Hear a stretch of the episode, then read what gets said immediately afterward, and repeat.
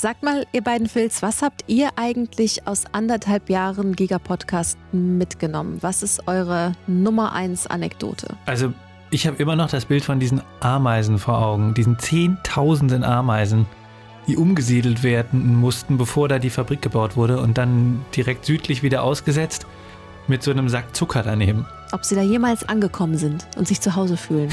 Wer weiß. Immerhin hatten sie richtig viel Zucker für den Start. Wenn wir schon bei Ameisen sind, für mich sind es die Mücken von Grünheide. Ich muss an unsere Waldfolge denken, die wir zwischen Tesla-Kiefern aufgenommen haben. Man sieht sie nicht, man hört sie nicht, aber so spektakuläre Mückenstiche habe ich noch nie erlebt. Und ich frage mich, wie die Tesla-Mitarbeiter damit umgehen werden. Also ich glaube, was bei mir am meisten noch hängen geblieben ist, ist das dröhnende Schweigen in meinem Posteingang. Die vielen, vielen, vielen unbeantworteten E-Mails an Tesla. Mhm. Liebe Hörerinnen und Hörer, das hier ist das Staffelfinale. Wir ziehen Bilanz und fragen auch einen der größten Kritiker von Tesla. US electric car maker Tesla plans to invest up to 4 billion euros. So was sieht man hier auf dem Dorf sonst nicht. Ganz so groß habe ich mir nicht vorgestellt. Also ist schon gigantisch, was sie da gebaut haben. Tesla has decided to make Berlin the home of its first European Tesla macht uns als Land spannender und Das interessanter. Oberverwaltungsgericht Berlin-Brandenburg gab einem Antrag von Umweltschutzverbänden nur Die Hoffnung stirbt an der Stelle zuletzt. macht Ramba Samba. Giga Grünheide. Tesla in Brandenburg. Hallo und herzlich willkommen. Heute ist Montag, der 2. Mai und wir sitzen vorerst nach anderthalb Jahren das letzte Mal zu dritt zusammen. Wir, das sind in alter Besetzung fast wie am ersten Tag Phil Beng, Hallo. Philipp Barnsdorf Hi. und ich, Franziska Hoppen. Es gibt gleich, wie immer, ein Update von uns und dann Kassensturz. Wir haben in diesen drei Staffeln auf so viele Kleinigkeiten geschaut, auf Genehmigungsfragen und Umweltfragen und auf Streit. Und darüber hinaus haben wir lange nicht mehr über das große Ganze gesprochen. Also darüber, wie Tesla die Gegend nur wirklich verändert hat und wie Tesla die Gegend verändern wird. Das machen wir heute. Tabula rasa. Und du, Phil, hast, und darauf freue ich mich ganz besonders, mit einem der größten Tesla-Kritiker gesprochen. Und das Interview, das hören wir uns gleich mit seinem Urteil für die Region an. Also, zuerst das Update. Ich persönlich habe nichts mitbekommen aus dem Tesla-Universum letzte Woche. Ja, ach, Berlin war halt mit dem 1. Mai beschäftigt. Also ihr beide seid gefragt, was habe ich verpasst, was war los? Also da war einmal der Girls Day am vergangenen Donnerstag. Das ist ja so ein Tag, wo immer Unternehmen Schülerinnen einladen und äh, denen zeigen, was sie so machen. Und da hat auch Tesla wie ein Haufen andere Unternehmen in Brandenburg mitgemacht. Und deswegen sind da 60 Schülerinnen, die waren alle so zwischen 13 und 18 Jahre alt, aus verschiedenen Schulen da in der Region zu Tesla gefahren und konnten da wohl in so einem Vorraum der Fabrik so einige Sachen ausprobieren, haben wohl Autotüren lackiert mit so Sprühdosen, dem Platinen gelötet, konnten 3D-Drucker ausprobieren. Und ja, also das Feedback der Schülerin war wohl sehr positiv. Sie waren nah dran, aber sie kamen nicht ganz rein. Nee, so einen richtigen Rundgang durch die Fabrik gab es wohl nicht. Ich finde überhaupt, das klingt auch nicht so richtig realitätsnah. Also wenn die da irgendwie Türen so mit Sprühdosen be besprühen, das ist eher so ähm, Beschäftigungstherapie als wirklich was, was wie im echten Werk funktioniert, oder? Echte Türen werden schon anders lackiert. Ich denke auch. Ja, das schon, aber wer weiß, ich, um zu testen, wie der Lack hält, wie er aussieht, Ja. wird da bestimmt auch mal mit der Hand was gesprüht. Neben dem Promo-Aspekt, den sich Tesla davon wahrscheinlich versprochen hat, passt es natürlich auch ganz gut zu, den, äh, zu dem eigentlichen Anspruch von Tesla, mit den lokalen Bildungsinstitutionen in Berlin und Brandenburg zu interagieren. Die haben ja auch geplant, vielleicht sowas wie einen dualen Studiengang an der TH Wildau, also gleich um die Ecke, äh, an den Start zu bringen und könnten so als größter privater Arbeitgeber Brandenburgs künftig auch irgendwann vielleicht einmal zum größten Ausbildungsbetrieb werden. Also wenn sie wirklich schon dieses Jahr so viele Azubis anstellen, wie sie angekündigt haben, dann könnten sie das sogar schon diesen Sommer werden. Passt ja auch, denn Tesla ist ja unter anderem auch wegen der Fachkräfte in die Nähe von Berlin gezogen. Und wegen der Bildungsinstitution, ne, Und- der ganzen ja. Unis und so in Berlin. Genau. Noch ein Thema, das ich jetzt aber noch spannend finde. Der, der WSE, also der Wasserverband, hat ja in den letzten Wochen angefangen, neu hinzuziehenden das Wasser zu deckeln, das zu rationieren. Hat für viel Getöse gesorgt. Gibt es jetzt an der Front ähm, schon was Neues, weitere Entwicklungen? Denn es wird ja immer wärmer. Also eine Sache ist in der Tat letzte Woche bekannt geworden. Da geht es um ein sogenanntes Rettungszentrum, was gleich südlich des Tesla-Geländes gebaut werden soll. Nicht nur, aber auch in Hinblick auf Tesla. Da soll dann eine neue Feuerwehr hin, ein Notarzt, so Taucher, die, wenn Leute irgendwie in Seen da in der Gegend zum Beispiel irgendwie in Not geraten, denen helfen sollen. Und dieses Rettungszentrum kriegt jetzt wohl vom Wasserverband, wie es im Moment aussieht, nur ein Drittel so viel Wasser, wie ursprünglich geplant war. Also schon eine ganze Ecke weniger. Der Bürgermeister von Grünheide, Arne Christiani, hat gesagt, es reicht aber dennoch, um dieses Rettungszentrum in Betrieb zu nehmen. Aber ob das dann wirklich auf Dauer klappt mit diesen verschiedenen Rettungseinheiten, also Feuerwehr, Notarzt und so weiter, das steht jetzt ein bisschen in Frage. Also vereinfacht gesagt, die, die Tesla-Fabrik verbraucht doch so viel Wasser, dass sogar die kritische Infrastruktur jetzt sparen muss. Ja, es ist natürlich nicht nur die Tesla-Fabrik, aber die Schlagzeile Tesla Wird kriegt sein Wasser und die Feuerwehr nebenan ja. nicht, ist natürlich, Hart. das ist natürlich bitter, ja. Apropos Schlagzeile, der Elefant im Raum, das habe ich dann doch mitbekommen. Elon Musk will Twitter kaufen. Wie seht ihr das als äh, begeisterte Twitter-Nutzer? Also für jemanden, der eigentlich notorisch so keine Infos rausgibt, die uns interessieren?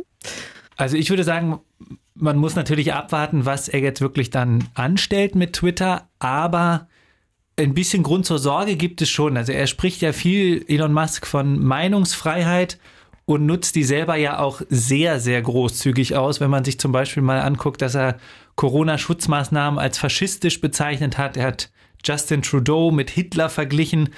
Auf der anderen Seite, ähm, wenn es um seine Unternehmen geht, betreibt Elon Musk ja eine sehr, sehr rigorose Öffentlichkeitsarbeit. Also ich will da nochmal dran erinnern, wir haben ja letzte Woche schon drüber geredet, beim Tesla Delivery Day hier in Grünheide hat ja Tesla versucht, die deutsche Polizei dazu zu bringen, ein Pressestatement von Robert Habeck zu verhindern. Mhm.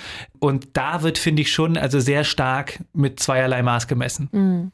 Und wir denken noch einmal alle an Phils E-Mail-Account, den leeren. Ja, genau. Wie gesagt, von Tesla bekommt man ja selten so konkrete Antworten. Aber ich wollte doch hin, darauf hinweisen, ich glaube, für Elon Musk ist Twitter sehr viel mehr als einfach nur eine Social-Media-Plattform, auf der er sich rumtreibt zum Spaß.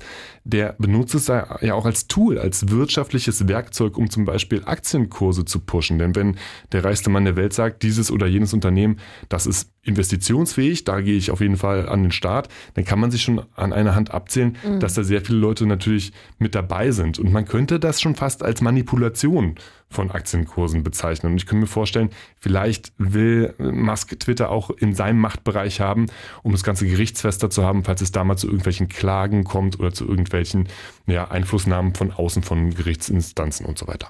Und meint ihr, das könnte dann auch Auswirkungen auf Grünheide haben? Also ich denke so ganz unmittelbar jetzt nicht. Aber wenn man mal so einen Aspekt betrachtet, den Phil ja eben schon angesprochen hat, Tesla hängt auf eine Weise sehr eng mit Twitter zusammen. Also ganz viel der Tesla PR, der Kommunikation nach außen läuft ja über Elon Musks Twitter-Account. Und außerdem viele Tesla-Fahrer sind ja auch generell internetaffin. Viele sind bei Twitter. Auf Twitter wird ganz viel über Tesla geredet. Und diese große Online-Präsenz auf unter anderem Twitter ist ja wirklich Teil der Tesla-Marke. So, das gehört ja auch so mit, mit einfach dazu. Und ich meine, ist jetzt nicht gesagt, dass das passiert, aber wenn Twitter irgendwie, weil Elon Musk da jetzt alle möglichen Schranken irgendwie hebt, zu sonst was irgendwie einer Pöbel-Plattform verkommt oder keine Ahnung, ähm, dann wäre natürlich auch dieses Sprachrohr für Tesla entsprechend dann irgendwie in Gefahr. Und ähm, das würde dann natürlich irgendwann auch Auswirkungen auf Grünheide haben können. Aber ist ein bisschen lange Leitung, gebe ich schon zu. Mhm.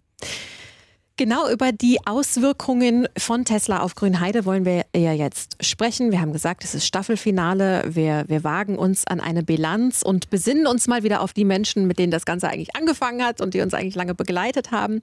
Und du, Phil, hast jetzt eigentlich mit einem der größten Kritiker gesprochen, nämlich mit Herrn Scheucht. Erzähl uns nochmal, wer ist das und warum hast du mit ihm gesprochen? Ja, Steffen Schorcht. Wieso habe ich mit dem gesprochen? Ich wollte einfach mal wissen, äh, er als einer der Anführer des Widerstandes gegen Tesla in Grünheide, wie es da jetzt weitergehen soll. Vielleicht ganz kurz zur Person von Steffen Schorch. Der ist 61 Jahre alt, lebt in Karuzö und betont gerne, das ist nur 1000 Meter Luftlinie weg mhm. vom Tesla-Gelände.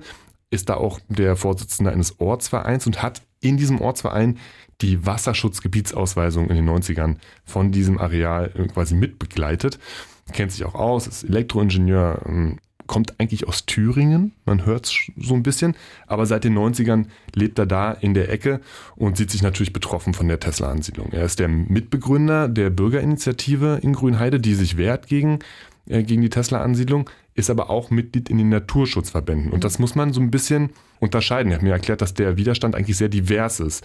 Also da gibt es auf der einen Seite die Bürgerinitiative, die möchte gerne, dass Tesla sich da nicht ansiedelt. Dann gibt es die Naturschutzverbände, die möchten gerne, dass Tesla bei der Ansiedlung allen Umweltstandards gerecht wird. Und dann gibt es noch viele kleine Ortsvereine und ähm, diverse Akteure, die da das Ganze mit begleiten. Auch Unternehmen, die zum Beispiel möchten, dass nicht alle Arbeitskräfte zu Tesla abwandern. Also er ist sehr verwurzelt in der Region, aber er kennt sich auch fachlich ziemlich gut aus. Genau. Und ich wollte von ihm wissen, was ist jetzt eigentlich mit dem Widerstand? Wie geht es da jetzt genau weiter? Ich fange gleich mal mit dem an, was sich wahrscheinlich jetzt alle fragen, die sich mit Tesla beschäftigen. Die Fabrik wurde genehmigt, die Fabrik läuft jetzt. Hat sich damit der Widerstand erledigt? Nein, keineswegs. Der Widerstand hat sich nicht erledigt. Das ist die erste Ausbaustufe. Und wer sich mal an dem Gelände ein bisschen äh, kundig macht oder auch ein Drohnenvideo sieht, wird merken, dass die Fabrik nicht fertig ist. Also nicht nur die Batteriefabrik ist nicht fertig, sondern beide Teile des gesamten Geländes und möglicherweise auch im Innenausbau.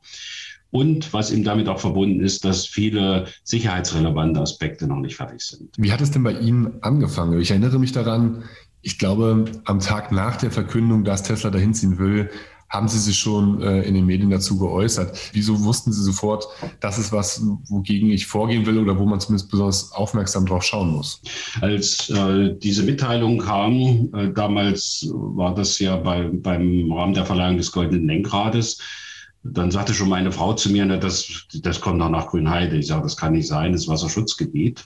Ich muss aber sagen, dass ich damals nicht davon ausgegangen bin, dass das die jetzigen 300 Hektar sind. Das wusste ich gar nicht, dass da ein Bebauungsplan darüber lag, sondern ich bin von den freien Flächen in dem äh, im Güterverkehrszentrum ausgegangen. Aber dass man hier nun eine Fläche gewählt hat, auf der nie eine Industrieansiedlung war, also da war schon immer Wald, wenn auch Nutzwald, da habe ich überhaupt nicht damit gerechnet. Und deswegen war ich also auch recht entsetzt, äh, dass man überhaupt auf diese Idee kommt.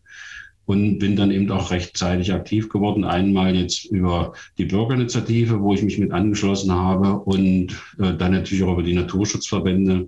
Ich bin Mitglied der Grünen Liga und auch des NABU und auch in dieser Arbeitsgruppe Tesla der Naturschutzverbände. Wie würden Sie die drei größten Kritikpunkte, die Sie an der Tesla-Ansiedlung haben, zusammenfassen? Also äh, das Hauptkonfliktpotenzial ist die ökologische Frage und da wieder das Wasser.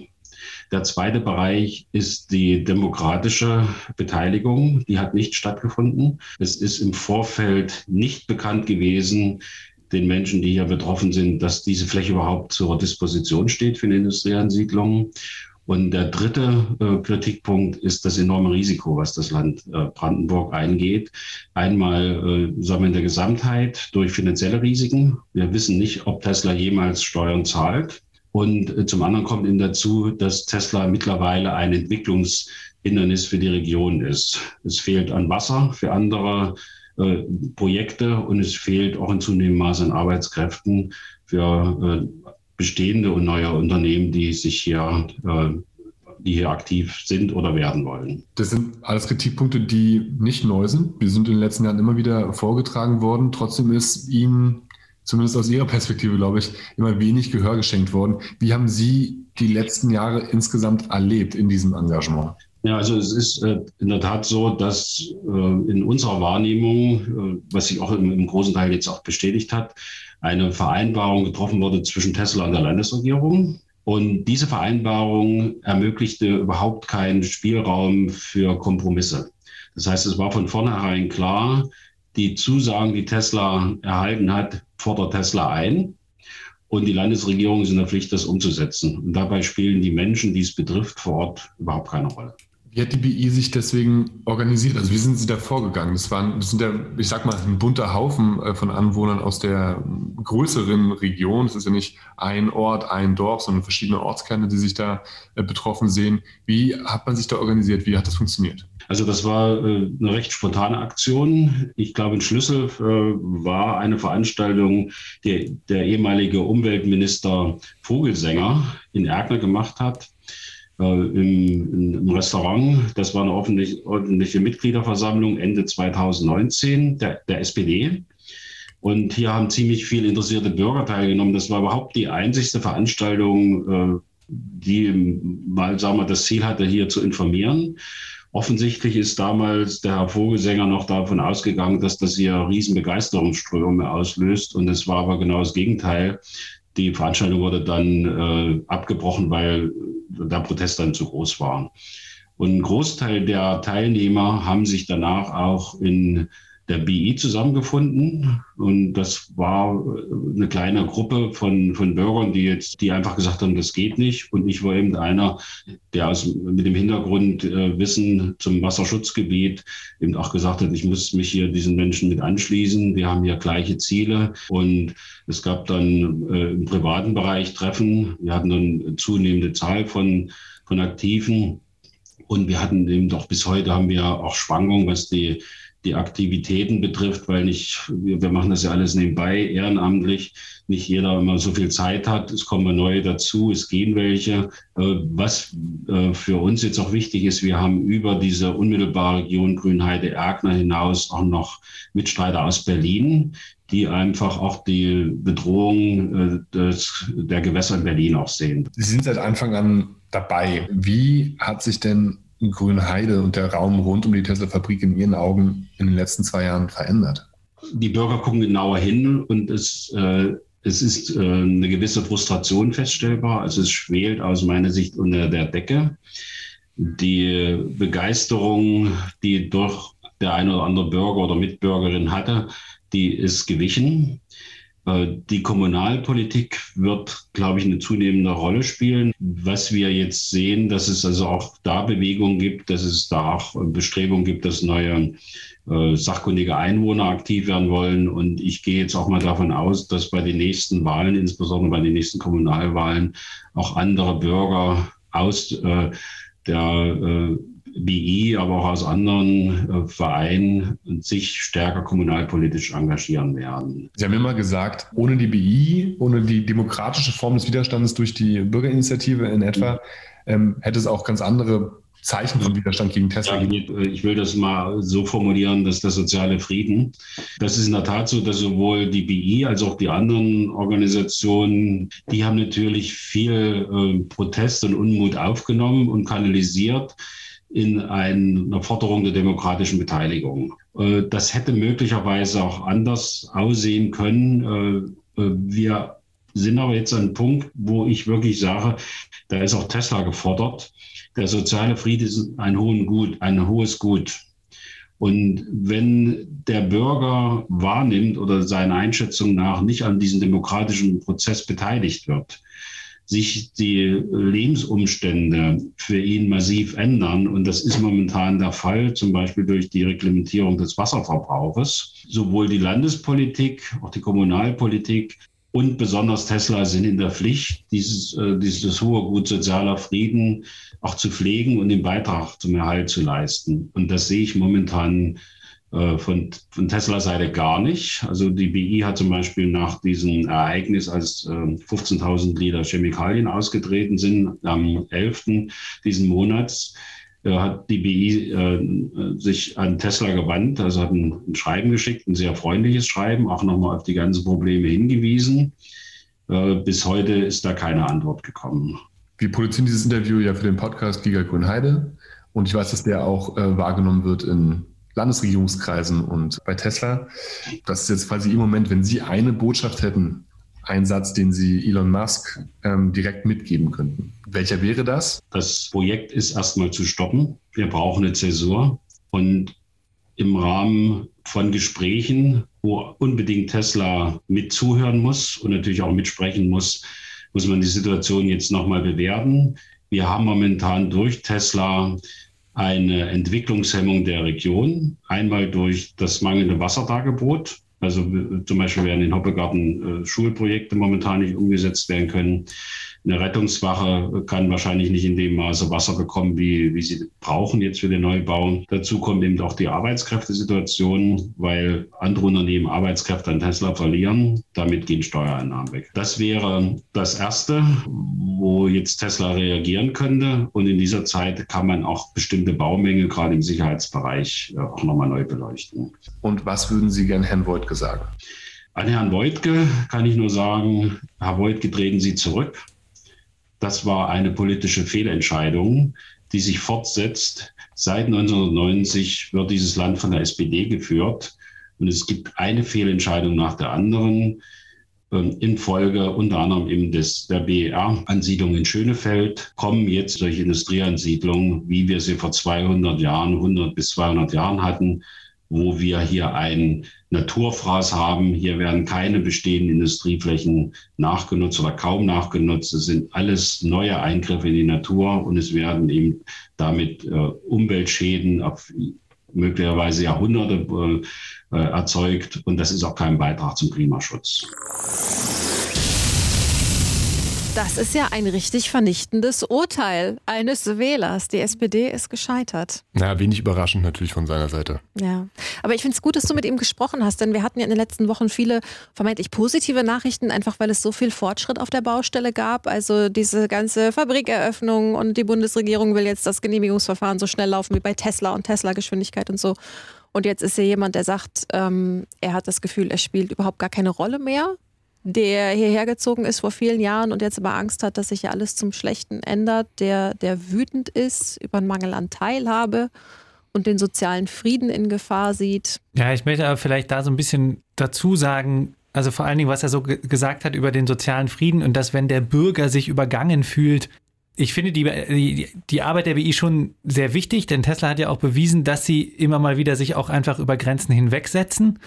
Aber man darf nicht vergessen, ne? also es gibt Leute in Grünheide, die sagen, eine ganz große Mehrheit ist für Tesla. Es gibt Leute in Grünheide, die sagen, eine ganz große Mehrheit ist dagegen. Und ich glaube, bisher ist noch nie jemand rumgegangen und hat wirklich jeden gefragt. Ja, das stimmt natürlich auch.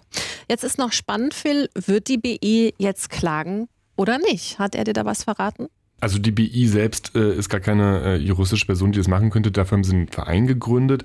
Ähm, aber davon mal abgesehen ist es, glaube ich, relevanter, ob die Umweltverbände klagen. Die sind da eher in der Position. Mhm. Jetzt aktuell liegen die Genehmigungsunterlagen für Tesla aus. Also sie sind quasi öffentlich einsehbar und die werden wahrscheinlich auch die Grundlage liefern für eventuelle Klagen. Ich gehe mal, um ehrlich zu sein, relativ fest davon aus, dass es irgendwann Klagen geben wird äh, gegen Tesla und zwar in nicht allzu ferner Zukunft. Hm, das denke ich auch.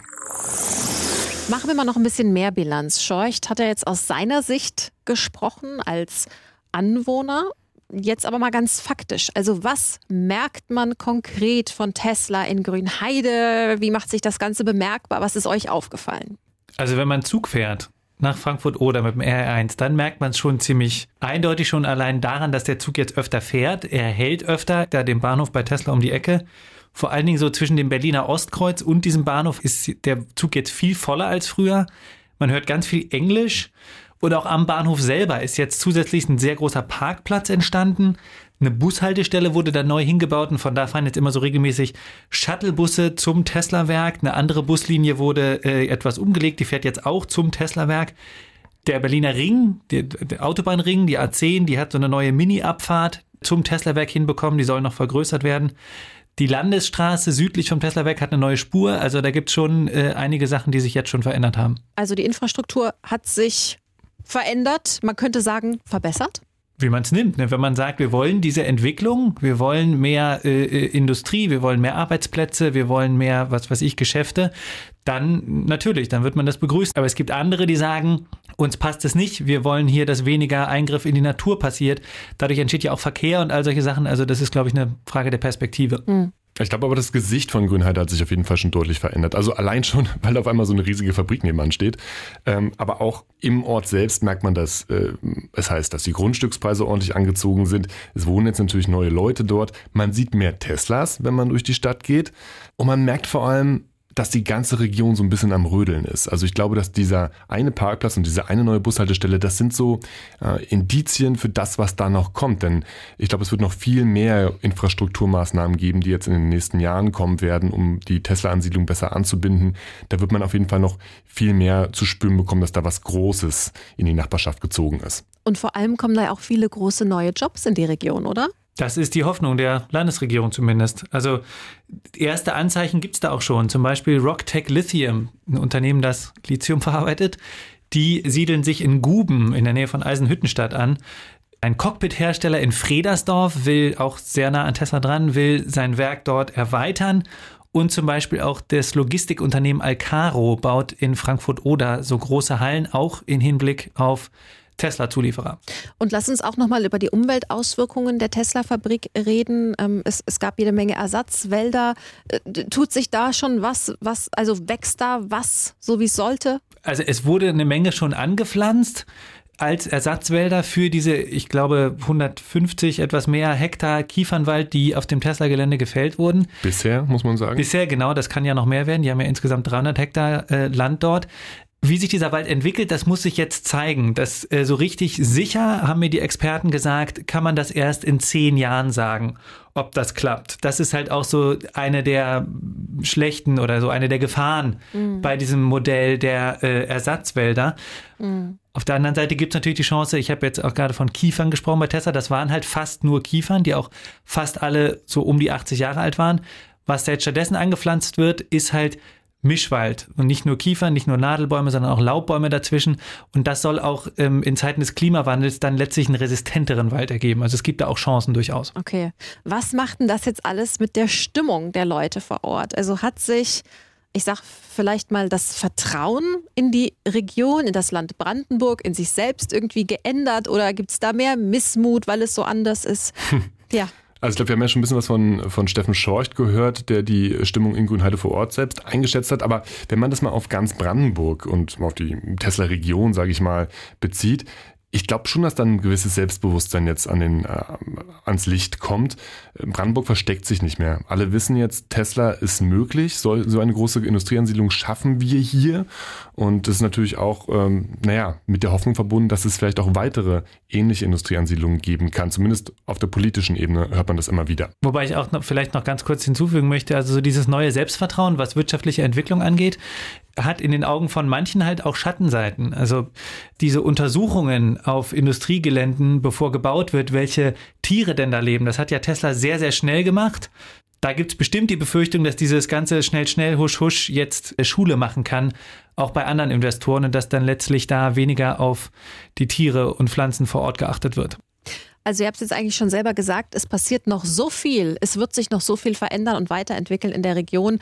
Wir werden natürlich beim RBB dranbleiben. Ich würde zum Abschluss trotzdem noch mal gerne von euch persönlich hören, warum ihr denkt, dass das Tesla nach wie vor so ein wichtiges Thema bleibt. Also ich glaube, Tesla wird in den, wenn ich jetzt mal in die Glaskugel gucke, in den nächsten Monaten so ein bisschen aus den ganz großen Schlagzeilen vielleicht verschwinden und eher in den Randmeldungen auftauchen. Ich glaube, der ganz große Gong ist sozusagen durch. Alle haben verstanden, Tesla kommt, Tesla ist jetzt da.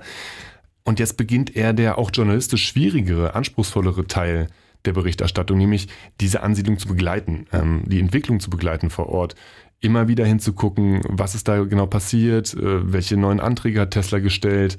Also ich glaube, da passiert noch ganz viel, aber es sind so kleinere Schritte, nicht mehr diese mhm. ganz großen Momente wie die Werkseröffnung, wo wir alle hingucken. Der, aber diese kleinen Schritte sind ja in der Summe nicht unbedingt weniger wichtig.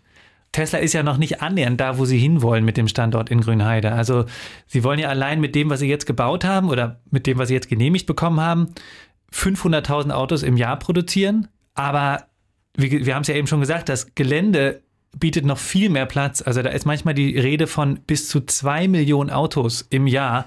Und wenn man sich dann anguckt, dass gleichzeitig ja in den nächsten Jahren oder wenigen Jahrzehnten vielleicht die Verbrennerindustrie in Deutschland, also die Industrie von Verbrennerautos ja schrumpfen wird, in nicht allzu ferner Zukunft wahrscheinlich ganz verschwinden wird, dann ist einfach klar, dass in Deutschland, aber letztlich auch in, für ganz Europa dieser Standort noch kontinuierlich in kleinen Schritten, aber er wird noch, kann zumindest gut sein, viel, viel, viel, viel wichtiger werden. Und je wichtiger der Standort wird, je weiter der wächst, umso mehr Mitarbeiter fangen da an zu arbeiten, umso höher sind die Anforderungen infrastrukturell an das Werk natürlich, umso mehr Familien kommen dahin, weitere Schulen und so weiter und so fort. Ganz viele Menschen werden mittelbar von Tesla abhängen. Und Tesla wird die Region immer stärker prägen, je weiter das Werk wächst. Und das, das heißt natürlich für uns, es gibt auch immer mehr Gründe, Tesla ganz genau auf die Finger zu schauen. Also Tesla in Grünheide bleibt ein spannendes Experiment, an dem wir schon mal testen können, wie das so wird, die Verkehrswende zu planen oder die Ansiedlung von neuen, innovativen Zukunftstechnologien oder den Kampf gegen den Klimawandel. Und an dem wir dann auch sehen können, wie komplex das eigentlich ist, da alle mitzunehmen und dass es nicht, nicht schwarz oder weiß ist oder keine einfachen Antworten gibt. Also die Herausforderungen der Zukunft sind komplex. Sehen wir in Grünheide. Ganz genau. Also, es fällt mir schwer, Aber danke für diese drei Staffeln und der RBB bleibt dran. Und vielleicht fällt ja auch noch genug Stoff ab für eine vierte Staffel. Das weiß Wer man ja weiß. nicht. Man kann es ja nicht ausschließen. Danke, ihr beiden. Danke dir, Franzi. Danke euch. Tschüss. Giga Grünheide. Tesla in Brandenburg.